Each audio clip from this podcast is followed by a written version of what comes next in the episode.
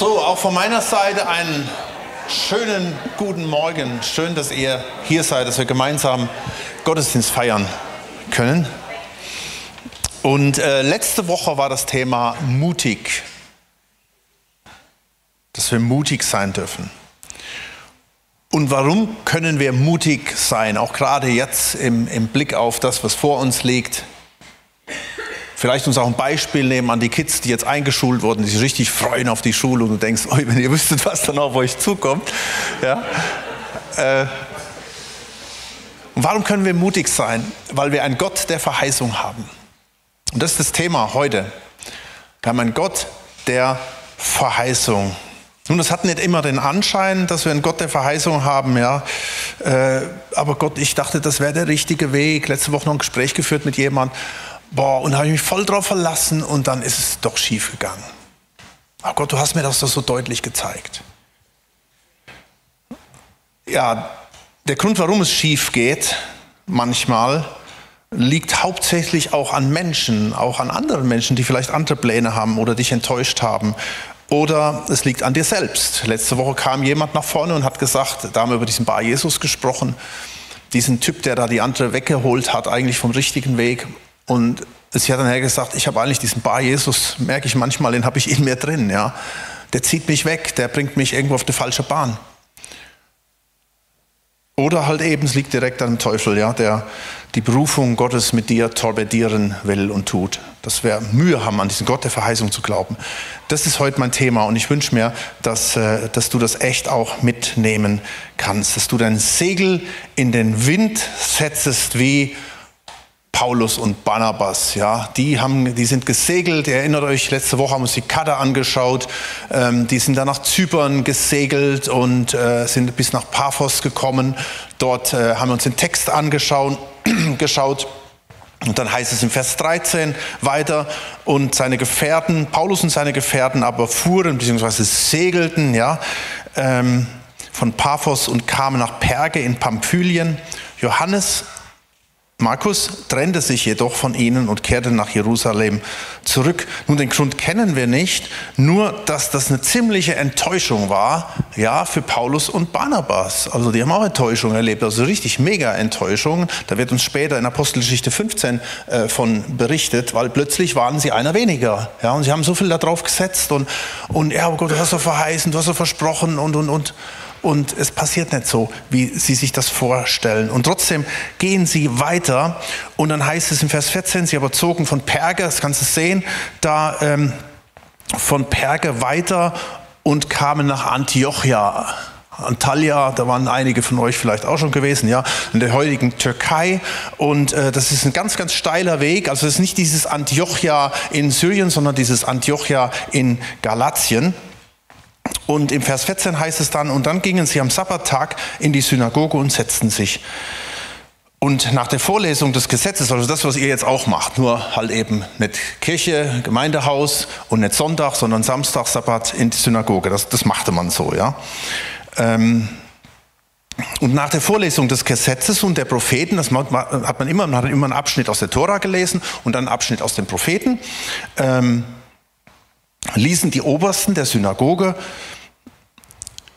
ihnen sagen, ihr Männer und Brüder, wenn ihr ein Wort der Ermahnung an das Volk habt, so redet. Das war auch üblich, ja. Es wurde gelesen und dann, wenn da auch so ein paar Promis kamen von außen, wie zum Beispiel aus Jerusalem, und Paulus war ja bekannt als ein, der die, ein, einer, der die Schrift kannte, und sie wurden ermutigt, nach vorne zu kommen und was zu teilen. Und das haben die auch in der Regel dann auch gemacht. Und das war natürlich für Paulus die optimale, offene Türe. Da heißt es in Vers 16, da stand Paulus auf und gab ein Zeichen mit der Hand und sprach, ihr israelitischen Männer und die ihr Gott fürchtet, hört zu. Was wir jetzt sehen, ist die allererste Predigt, beziehungsweise die niedergeschrieben ist, von Paulus. Und wenn ich die jetzt lese, ist die in fünf Minuten durch. Und sagst, hey, cool. Fünf Minuten. Aber es geht heute ein bisschen länger, weil es ist so kondens, so komprimiert, dass, dass äh, Paulus in seiner Vier-Punkte-Predigt, also ich habe es jetzt mal auf vier Punkte äh, ausgebrochen. Der erste Punkt ist nur ein Satz. Ja, und nachher, ich verspreche euch, dann, dann gibt es einen größeren Abschnitt. Aber wir werden uns das einfach anschauen. Wir gehen einfach mal so ein bisschen Vers für Vers da durch. Und was ich sehe, man kann natürlich vieles aus seiner Predigt rauslesen, aber ich sehe, Gott spricht durch Paulus zu den Juden, die da sind, über den Gott der Verheißung. Und nicht nur das, sondern Gott spricht durch Paulus, durch die Bibel zu dir und will dir was sagen, dass Gott ein Gott der Verheißung ist und was das für dich ganz konkret bedeutet. Und das schauen wir uns jetzt mal an. Und wir steigen auch schon ein mit dem ersten Punkt, den Paulus hier nennt.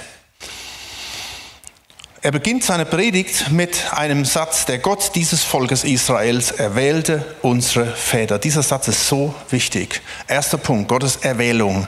Gottes Erwählung, Auserwählung. Und das hat auch ganz viel mit dir zu tun. Zuerst mal, ja, Gott hat, heißt es hier, Israel erwählt, hat die Juden erwählt. Die Bibel ist die Geschichte Gottes mit dem Volk Israel, mit dem Juden, mit seinem auserwählten Volk. Und das ist der Grund auch, warum wir auch eine besondere Leidenschaft für die Juden haben sollten. Nicht nur für die Juden in der Bibel, nicht für die toten Juden vom Holocaust, ja, die geehrt werden, sondern auch für die lebenden Juden heute. Ja? Ähm, weil Gott keinen Schlussstrich gezogen hat. Das, das wird jetzt gerade in den letzten Wochen ist die Debatte wieder in Deutschland entbrannt. Man sollte doch endlich mal einen Schlussstrich ziehen unter den Holocaust. Und manche Gemeinden und Kirchen haben auch schon lange einen Schlussstrich gezogen unter die Juden, haben gesagt, die Juden, die haben es vermasselt, jetzt sind wir dran. Ja, seit 2000 Jahren. Aber das ist nicht so. Gott hat keinen Schlussstrich gezogen. In 1. In 1. Mose 12, Vers 2 ähm, beginnt Gott seine Geschichte mit den Juden.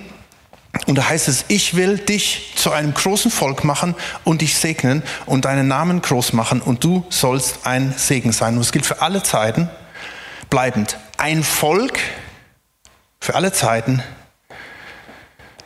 Also ein Volk, ein Segen und ein Land. Und da bist du Zeuge von. Nach 1948 Jahren kommt Israel, wird plötzlich, entsteht eine Nation, äh, eine Todessprache wird wieder zum Leben erweckt, Hebräisch. Und es ist so ein Wunder, was da passiert. Das hat es noch nie gegeben. Gott ist nicht fertig mit seinem Volk. Wir singen in einem Lied, vielleicht könnt ihr euch erinnern, ein Herr trockener Knochen zum Leben erweckt. Das ähm, das ist aus Hesekiel 37 und das ist so stark. Wenn du mal Hesekiel 37 liest, ich habe das schon öfters gesagt, das ist, wenn du, wenn du ähm, ins Holocaust Memorial gehst nach, nach äh, Jerusalem, ähm, dann wird das immer wieder auch zitiert und immer wieder auch gezeigt. Ja? Und das zeigt, wir haben einen Gott der Verheißung, der Todes zum Leben erweckt. Bei, bei uns ist mit Tod eigentlich Schluss. Aber Gott hat sein Volk auserwählt und er hat uns auserwählt. Und das erste Punkt, und das hat ganz, ganz viel auch mit dir zu tun. Das heißt nämlich im 1. Mose 12, Vers 3 weiter, ich will dich segnen. Ich will segnen, die dich Israel segnen. Deswegen segnen wir Israel. Und ich werde verfluchen, die dich verfluchen. Hoppla, ja. Das ist nicht der ohne, was da steht. Und in dir sollen gesegnet werden alle Geschlechter auf Erden. Ja, wir haben das damals gehört, als der Jürgen Bühler da war. Ähm, er, hat, er, hat, uns das gezeigt mit diesem Ölbaum, ja, dieser Ölbaum und äh, wo, wo Israel der Ölbaum ist. Und wir werden eingepfropft in diesen Ölbaum. Wir gehören zu Gottes auserwählten Volk dazu. Und da will ich euch einen Satz mitgeben bei diesem ersten Punkt als Anwendung für dich.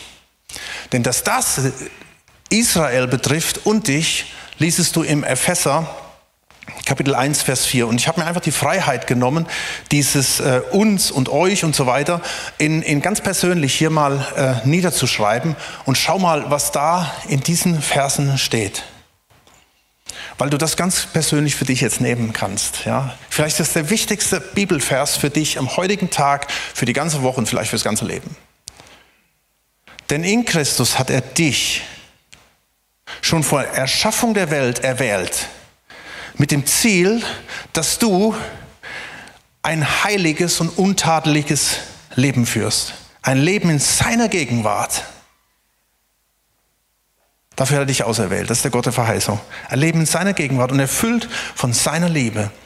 Von allem Anfang an hat er dich bestimmt, dazu bestimmt, durch Jesus Christus sein Sohn und seine Tochter zu sein. Wow, das muss mir richtig auf die Zunge zergehen lassen, oder? Das ist so stark. Da könnte man jetzt echt mal drüber meditieren, ja, eine halbe Stunde lang einfach mal hier ein bisschen spielen und einfach das mal zu bewegen, was hier steht. Du bist sein Sohn und seine Tochter. Wie, ich, Gott hat doch nur einen Sohn, der Sohn Gottes. Du bist sein Sohn und seine Tochter. Du bist erwählt dazu. Das war sein Plan, so hat er es beschlossen. Und das alles soll zum Ruhm seiner wunderbaren Gnade beitragen, die er dir durch seinen geliebten Sohn erwiesen hat. Du bist erste Wahl. Sarah und ich waren vor zwei Jahren, war das zwei, Jahre, in, in Gmundner, in der Gmundner Porzellan, letztes Jahr oder vorletztes Jahr? Vorletztes Jahr. Gmundner Porzellanmanufaktur. Das war echt interessant. Ich interessiere mich eigentlich gar nicht für so Sachen.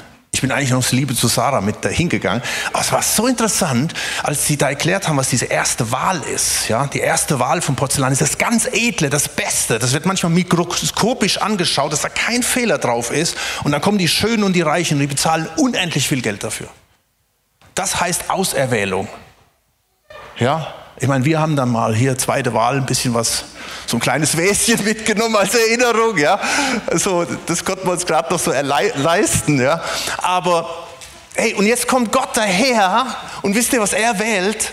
Du, du kannst das mal zu Hause nachlesen. In Hesekiel 16, Vers 4 ist diese Geschichte, da erzählt er, wie er Israel erwählt hat. Da berichtet er davon, er ging vorbei und da lag daneben im Dreck ein, ein Kleinkind, was ausgesetzt war, im Dreck verwundet, vernachlässigt, am Weinen. Und er hat gesagt, und ich nahm dich. Und dann steht ein interessanter Satz im Ezekiel 16, Vers 4. Da ging ich an dir vorüber und sah dich in deinem Blut zappeln und sprach zu dir, als du da lagst in deinem Blut, du sollst leben. Ja, zu dir, in deinem Blut sprach ich, du sollst leben. Und dann hat er sie genommen, ja. Und das ist so stark. Und wie, wie gesagt, immer diese Parallele. Israel und für uns, weil wir eingepfropft sind. Und dann dieses Epheser 1, Vers 4. Ist der Hammer, oder? Oder? Ich, ich, ich höre gar nicht, oh, habe schon alles schon tausendmal gehört, ja. Hey, das ist so stark, das ist so der Hammer. Und, und dann geht es ja noch weiter, dann kommt nämlich der zweite Punkt von Paulus. Das ist Gottes Treue, Gottes Auserwählung und Gottes Treue. Der Gott der Verheißung, und dann wird es nochmal stärker, der Gott der Verheißung steht 100% zu dem, was er, was er vorgehabt hat. Er sagt, ich habe dich auserwählt und ich bleibe dran. Ich bleibe dir treu. Da heißt es jetzt im Text hier, also Paulus predigt da weiter, das lesen wir einfach mal so vor. Und dann, genau, er erzählt einfach hier die Geschichte mit Israel. Das macht man immer. Das ist immer ganz typisch. Wenn du mal Psalmen liest oder wenn du mal ähm, so Propheten liest oder auch wenn in den Briefen das manchmal geschrieben steht, da wird immer wieder auf die Geschichte zurückgegangen. Da wird immer von der Geschichte erzählt und dann denkst du, ach, schon wieder Israel, wie sie da am Roten Meer, bla bla bla. Und da wird alles runtergemacht. Warum? Weil Gott immer wieder sein Volk erinnert, ich stehe dazu. Was ich versprochen habe, das halte ich auch. Ich habe euch durch die ganze Geschichte durchgetragen. Und jetzt erzählt er diese Geschichte, ja? Und ich erhöhte, Vers 17, erhöht das Volk, als sie als Fremdlinge waren in Ägypten. Ähm, oder Vers, dann geht's weiter. Mit erhobenem Arm führte er sie von dort heraus. Und er trug ihre Art etwa 40 Jahre lang in der Wüste. Finde ich auch so krass, oder? Gott musste sein Volk so oft ertragen. Das ganze Gemotze und immer wieder abgewandt von Gott. Und deswegen ist die Bibel auch so dick, die könnte so dünn sein, ja. Und sie blieben ihm treu alle Zeiten. Und dann kommt Jesus, ja. Und sie nehmen ihn an. Aber diese Bibel ist so dick, das Alte Testament, weil das so ein Kampf oft ist, ja. Gott hat verheißen und das Volk läuft weg, wird untreu und Gott bleibt treu und er schickt Propheten. Und dann, davon ist hier auch die Rede äh, in Vers 20. Und danach, während etwa 450 Jahren, gab er ihnen Richter bis zu Samuel, dem Propheten. Und von da an begehrten sie einen König. Und Gott gab ihnen Saul, den Sohn des Kis, einen Mann aus dem Stamm Benjamin, 40 Jahre lang. Nachdem er ihn abgesetzt hatte, erweckte er ihn David zum König, von dem er auch das Zeugnis gab und sprach, ich habe David gefunden, den Sohn des Isai, ein Mann nach meinem Herzen, der allen meinen Willen tun wird. Ja, und dass es dann, wie gesagt, auf und ab ging, das lag nicht an Gott, das lag an dem Volk. Und das, das sehen wir, ja. Die Geschichte mit Saul, ey, das ist ein Desaster, was du da siehst. Und dann macht Gott nochmal einen neuen Anlauf, dann gibt er ihn David. Und selbst David, der Mann nach dem Herzen Gottes, hey, der hat so daneben gehauen. So viele Umwege gab es da. Aber Gott bleibt treu. Gott bleibt treu. Gott hat sein Volk nie aufgegeben. Weißt, wisst ihr, es gibt verschiedene Illustrationen, die das zeigen. Und da sind wir schon fast in der Anwendung wieder bei uns, dass Gott treu ist. Er hat uns zum Beispiel die Illustration gegeben äh, von Eltern-Kind. Jetzt Thema Einschulung, ja. Äh, es ist oft die Rede von Mutter-Kind. Diese Bindung, das ist ein, ein, Bild, das ist wunderschön, aber das ist auch ein Bild, dass Gott zu uns ist wie eine Mutter zum Kind. Da ist eine, da ist eine Nähe dran. Äh, eine Mutter wird ihr Kind nicht vergessen, verlieren. Und Gott sagt an einer Stelle, und selbst wenn das passieren würde, ich werde euch nie aufgeben. Oder eine Ehe. Eine Ehe ist, ein, ist was Wunderschönes, aber eine Ehe ist ein Bild für die Treue, die Gott zu uns hat. Und, und er ist treu. Es gehen so viele Ehen in die Brüche, aber Gott sagt, ja, du stehst da vom Traualtar und du sagst, bis dass der Tod uns scheidet. Das ist ein mega Versprechen. Und dann es auf und ab und irgendwann sagst du, du kannst nicht mehr. Auch Gott ist immer dran. Er vergleicht das immer äh, wieder und er kommt immer wieder zurück. Apropos Ehe. Sarah und ich haben heute 29. Hochzeitstag.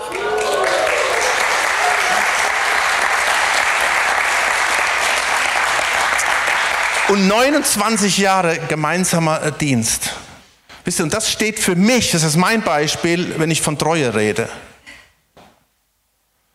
Sarah hätte 100.000 100 Gründe gehabt, nicht mehr bei mir zu sein. Glaubt mir das. Allein schon, dass sie 29 Jahre lang jeden Sonntag, die muss immer meine Predigten anhören. Hey, stell dir das mal vor, als Frau, du musst, du gehst in den Gottesdienst, hey, du kommst jetzt heute in den Gottesdienst, ach, mal gucken, was heute für eine Predigt gibt. Und jetzt steht immer dein Mann davor und sagt, äh, den habe ich die ganze Woche bei mir. Und wisst ihr, wenn alle die Gemeinde verlassen, wer, wisst ihr, wer das letzte Gemeindemitglied ist? Die Frau. Hey, vielen, vielen Dank. Wir sind durch so viele Zeiten, ja. Und tatsächlich, glaub mir, ich habe in den letzten Jahren einige Frauen, äh, einige Ehen erlebt, die kaputt gegangen sind. Wo die Frau gesagt hat, ich kann einfach nicht mehr. Dienst und Pastor und Predigt auf der Kanzel, Predigt zu Hause. Ja, ich versuche es zu vermeiden, ja. Das, aber, aber hey, das steht für mich für Treue. Und, und selbst da, ich sehe, wie schnell ich, ich sage es untreu bin im Sinn von, dass ich das nicht so durchziehe, ja, dass ich Geduld verliere und dass es nicht so funktioniert. Aber Gott ist da und Gott steht zu dem. Gott steht zu seiner Treue. Und ich finde das so, so stark, was wir hier auch in unserem Text haben.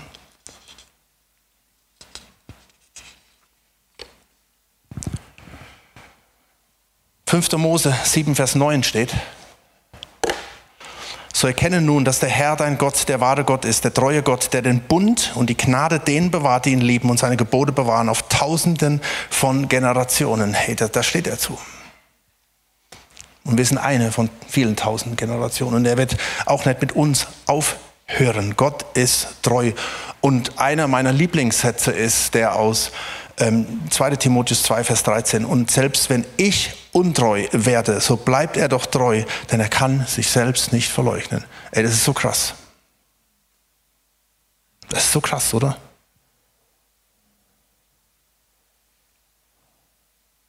Lesen mal Hosea, den Prophet Hosea.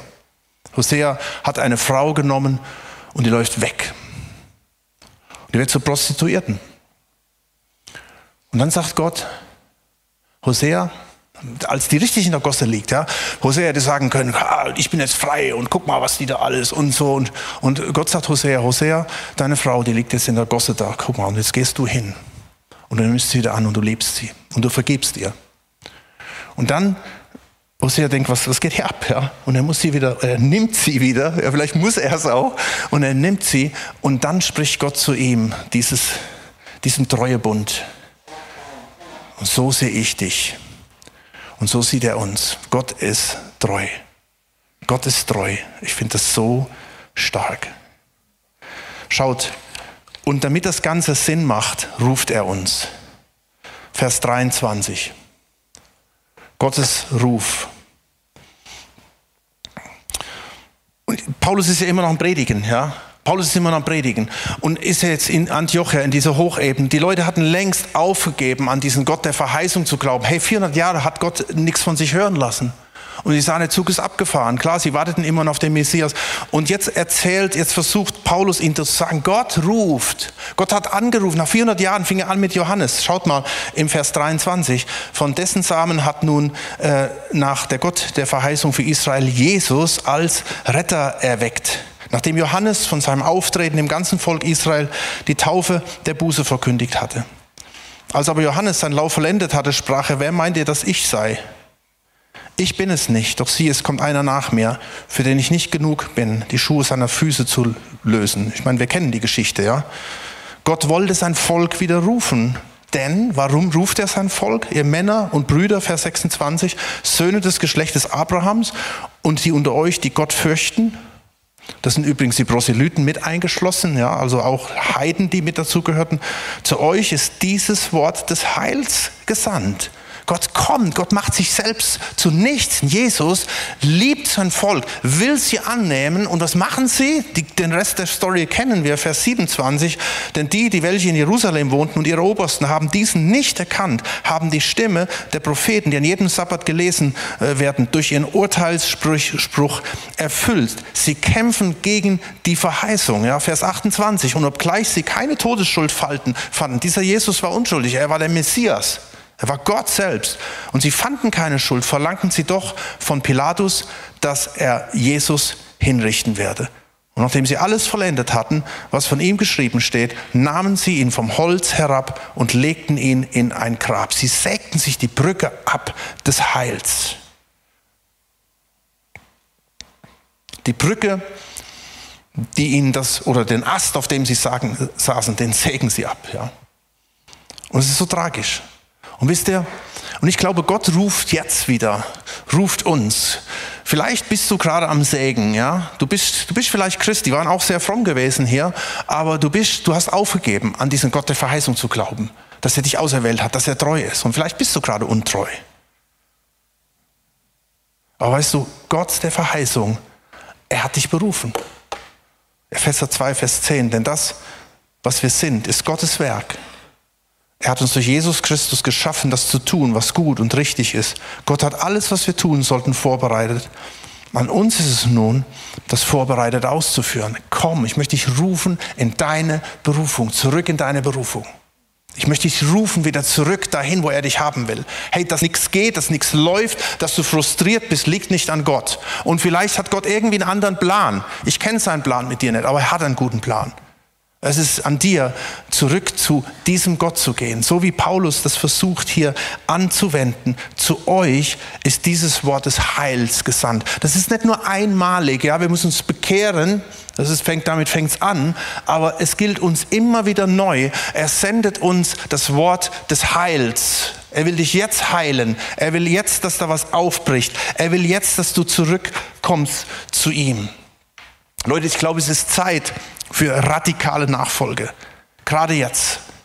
Dass wir zurückkommen zum Gott der Verheißung. Wir können das nur leben und erleben, wenn wir zurückkommen, wenn wir Gottes Ruf hören. Gott der Verheißung. Er hat dich auserwählt, er ist treu, aber damit er das auch umsetzen kann, musst du seinem Ruf folgen. Kannst du nicht lau laufen, brauchst Zeit im Gebet und nicht als Ableisten von Pflichten. Da waren die gut drin. Die Juden waren mega gut in, in Ableisten von Pflichten. Das ist es nicht. Paulus war da auch sehr, sehr gut, bevor er sich bekehrt hatte. Aber es geht darum, einfach zurückzukommen zu seinem Heil, zu seinem Thron, in seine Verheißung, zu seinen Zusagen. Das ist das Entscheidende. Und das erlebst du dann, wenn du Gottes Gnade erlebst. Gottes Gnade, das ist der vierte Punkt. Und da kommt jetzt eigentlich nochmal ein Riesenabschnitt, aber ich, ich werde jetzt, werd nicht den großen Abschnitt bringen, sondern mir ist, mir ist ganz wichtig, weil ich glaube, es hindert uns oft, zu Gottes Gnade durchzubrechen, weil weil wir das nicht verstanden haben, was es damit überhaupt auf sich hat. Schaut mal, egal was auch immer passiert, egal was in dir vorgeht, egal was jetzt auch in dir rumrumpelt und pumpelt und du, du hast den Eindruck, ey, Gott ist nicht da und irgendwie funktioniert es nicht. Ich bin jetzt schon 40 Jahre hier unterwegs oder 60 Jahre und irgendwie dreht sich jetzt alles im Kreis. Und dann möchte ich dich ermutigen, jetzt gerade wieder zurück zu seinem Thron zu kommen. Und zwar heißt es im Vers 30, ist mir erst gar nicht aufgefallen, da steht Gott aber, fängt es an, aber ich habe es mal umgedreht. Da steht, aber Gott hat ihn aus den Toten auferweckt. Schaut, der Satz vorher hieß, da nahmen sie ihn vom Holz herab und legten ihn ins Grab. Ende Gelände. Und wir haben die Gabe, manchmal Dinge abzunehmen und ins Grab zu legen. Wir haben manchmal die Gabe, Dinge einfach wegzutun. Hey, wir haben die Kapazität, wir haben die Kraft, Gottes Verheißung zu blockieren. Vielleicht durch unsere Untreue. Gott bleibt treu. Aber wenn wir untreu sind, wenn wir nicht mehr zurückkommen, hat Gott keine, keine Möglichkeit, uns, uns wieder neu zu nehmen und zu führen. Ich habe euch eben diese Geschichte erzählt von diesem, von diesem äh, Kind, ja, was, was äh, Gott, äh, wo er erzählt, wo er, was er aufgehoben hat und es gepflegt hat, dieses, dieses kleine Kind, vernachlässigt. Und dann beschreibt er, wie dieses Kind größer wurde und stärker wurde und, und äh, begabt und intelligent. Und so richtig Happy End. Und dann plötzlich heißt es, und als du groß wurdest, hast du dich von mir abgewandt. Hast du dein eigenes Ding gedreht und ich konnte nicht mehr an dich rankommen. Paulus sagt in Vers 40 zu den äh, Juden hier in der Hochebene, so habt nun Acht, dass nicht über euch kommt, was in den Propheten gesagt ist. Seht ihr Verächter und verwundert euch und werdet zunichte, denn ich tue ein Werk in euren Tagen, ein Werk, dem ihr nicht glauben würdet, wenn es euch jemand erzählt.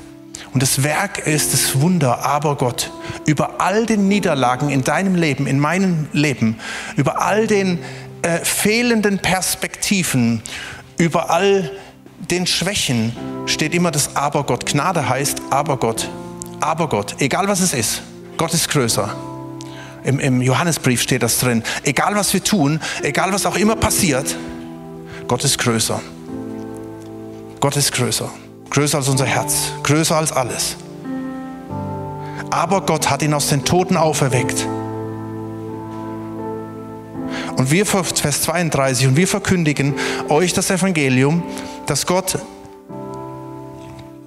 die den Vätern zugeworden, teilgewordene Verheißung an uns, ihren Kindern, erfüllt hat, indem er Jesus erweckte. Und lasst uns einfach jetzt ein, eine, eine Zeit nehmen, wo wir zurückkommen zu ihm. Du kennst, ich kenne dein Herz. Ich weiß, ich kenne nicht dein Herz. Gott kennt dein Herz. Und vielleicht weißt du auch, wo da Blockaden sind. Und wenn du nicht dieses Brennen in dir hast, und wenn es einfach so dahin plätschert, und Gottesdienst ist vielleicht irgendwas, na, müssen wir noch mal in den Gottesdienst gehen. Und das Wort Gottes spricht nicht mehr zu dir. Du hast keine Zeit mehr mit Gott. Du, du hast dich vielleicht auch gegen Gott gestellt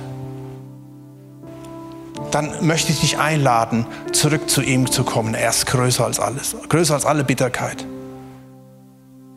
Ich bin manchmal erschrocken, wenn ich auf YouTube sehe, wenn wir eine Predigt draußen haben und manchmal sehe ich so negative Dinge, so da denke ich, Leute, habt ihr die Predigt gehört oder ist das jetzt, letzte Woche flug einer, äh, seid ihr in der evangelischen Allianz? Sag ich, so what? Dann seid ihr ein Geist von unten oder so irgendwas, ja.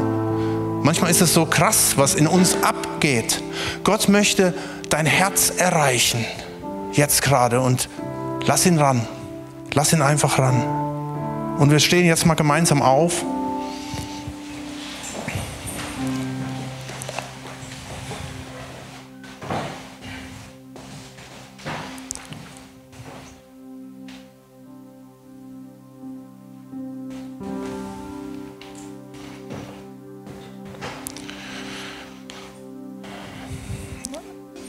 Paulus beendet seine Predigt mit ein paar alttestamentlichen Versen. Unter anderem zitiert er Psalm 2, wo es heißt, Vers 7, du bist mein Sohn, heute habe ich dich gezeugt. Und dann erklärt er das, dass er ihn aber aus den Toten auferweckt auferweckte, so dass er nicht mehr zur Verwesung zurückkehren sollte, hat er so ausgesprochen, ich will euch die Gnadengaben Davids geben, die zuverlässig sind. Das ist ein, ein, ein, messianischer Psalm, der ist auf Jesus bezogen. Du bist mein Sohn, heute habe ich dich gezeugt. Und wisst ihr, David bezieht ihn nicht nur auf Jesus, sondern David bezieht ihn auch auf sich. Und ich möchte das aussprechen im Namen Jesu was da steht im Psalm 2. Du bist mein Sohn. Wir haben eben auch gehört, du bist meine Töchter, Tochter. Heute habe ich dich gezeugt. Ich möchte es aussprechen über dich, wie diese Totengebeine aus Hesekiel 37, lebe, wie dieses kleine Kind, von dem ich erzählt habe, ja, dieses, diese Illustration, wo Gott das, das, dieses kleine Kind nimmt und, und nimmt es zu sich und sagt zweimal, du sollst leben. Und ich möchte es aussprechen über dir, du sollst leben. Und jetzt an diesem vierten Punkt hier, Gottes Gnade. Und ich möchte dich einladen, oder Punkt drei, Gottes Ruf, dass du dem Ruf Folge leistet. Und das beginnt damit, dass du vielleicht das allererste Mal sagst, Jesus, komm in mein Leben.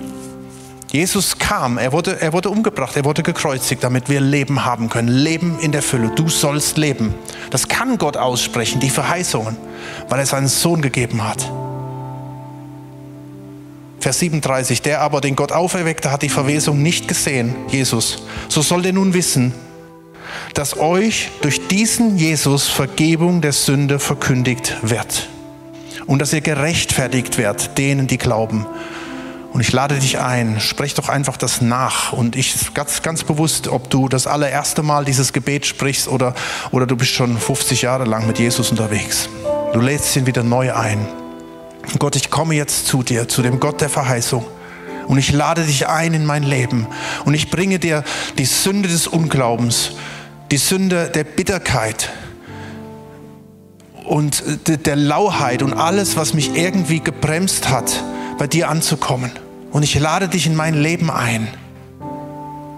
Mach mich neu.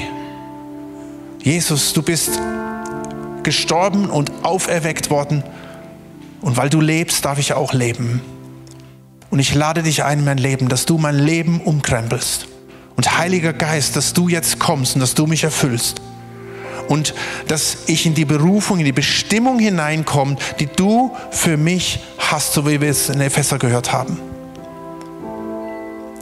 Und jetzt will ich dir danken, dass du der Gott der Verheißung bist. Ich danke dir für deine Auserwählung.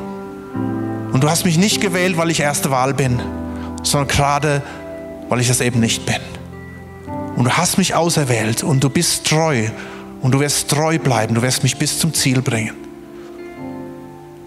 Und ich bin deinem Ruf gefolgt. Ich komme zurück zu dir, ich will dir dienen.